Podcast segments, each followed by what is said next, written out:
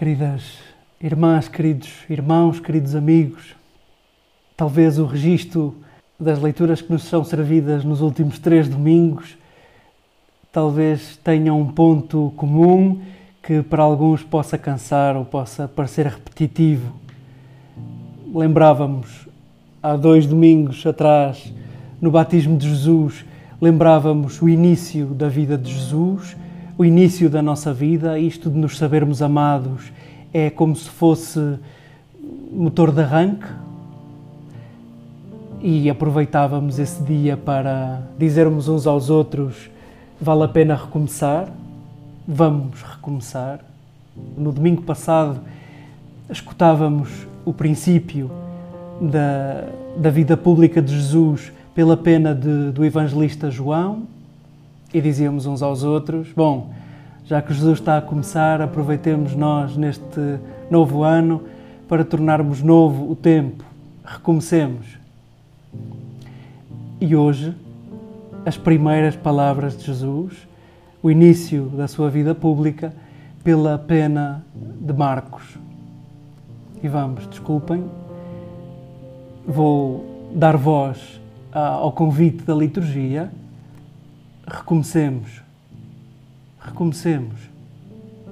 E, e o que é que nos diz esta insistência de recomeçar, recomeçar? Escuta, recomeça. O que é que isto nos pode trazer? O que é que isto nos pode trazer de novo? Em certa medida, este convite da liturgia, que é o convite de Jesus a vida inteira a recomeçar, é, é porventura dizer-nos que nós não sabemos tudo. Nós não sabemos tudo. Nós não esperamos tudo. Nós não temos tudo já esperado e já programado e já esgotado nas nossas expectativas. Recomeçar é deixar a porta aberta àquilo que nos escapa. Sim, não sabemos tudo. Olhamos, por exemplo, Jonas ao atravessar a cidade de Nínive. Estava seguro que Nínive ia cair. Era uma cidade grande, das maiores conhecidas. Não esperava nadinha daquela cidade. E não é que os habitantes de Nínive jejuaram? E o que é que quer dizer o jejum? Em certa medida, é, é pensar em fazer com que os recursos cheguem a todos, fazer com que as coisas não existam para que eu as devore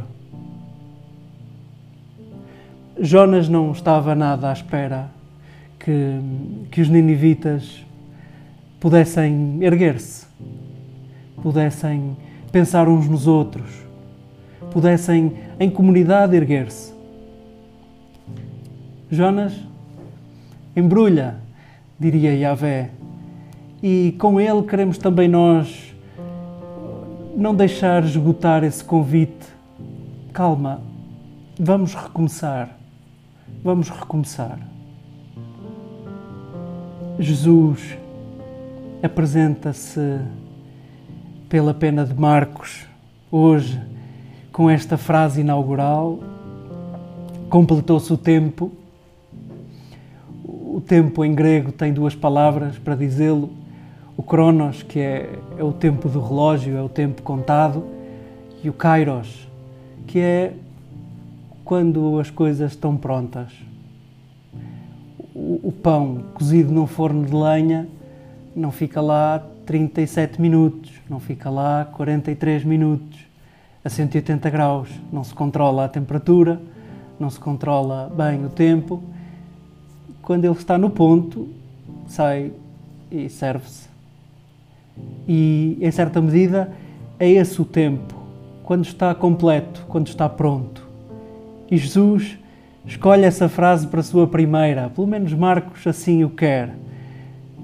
O tempo está pronto. O reino de Deus aproximou-se, tornou-se próximo de ti. Muda de mentalidade. Nós habituamos-nos a dizer convertei-vos, não está mal. A palavra metanoia é essa mudança de mentalidade. Nós líamos agora a tradução do, do Frederico Lourenço. É um convite, se puderdes, a descongelar o texto bíblico, o texto evangélico, a partir desta belíssima tradução. Mudai de mentalidade. Mudai de mentalidade. É porventura o mais difícil no nosso percurso de conversão. É a mudança de nós mesmos. Nós que nos esforçamos tanto até a preencher a nossa oração com pedidos de mudança dos outros. Mudai de mentalidade e é depois destas três frases inaugurais que Jesus passa.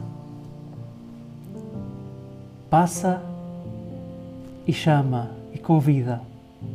Certo que nós temos aqui uma, uma leitura que não pode ser literal, temos aqui várias intencionalidades. Marcos coloca os discípulos a dar um salto e a seguir aquele estranho. Vamos Há muitas perguntas a fazer este texto. Quem é que deixaria a vida inteira? Quem é que deixaria a agenda para seguir um estranho?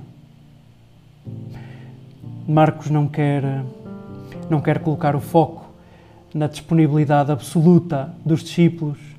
Bem sabemos quanto eles demoraram a seguir Jesus e bem sabemos quanto nós demoramos a seguir Jesus. Precisamos de uma vida inteira. Possivelmente eles também não seguiram Jesus num salto. Mas Marcos quer, sobretudo, falar de um homem. Querido leitor, acredita, se tu conhecesses este Jesus, tu revias a tua agenda. Tu revias a tua agenda. Como estes também reviram a agenda deles.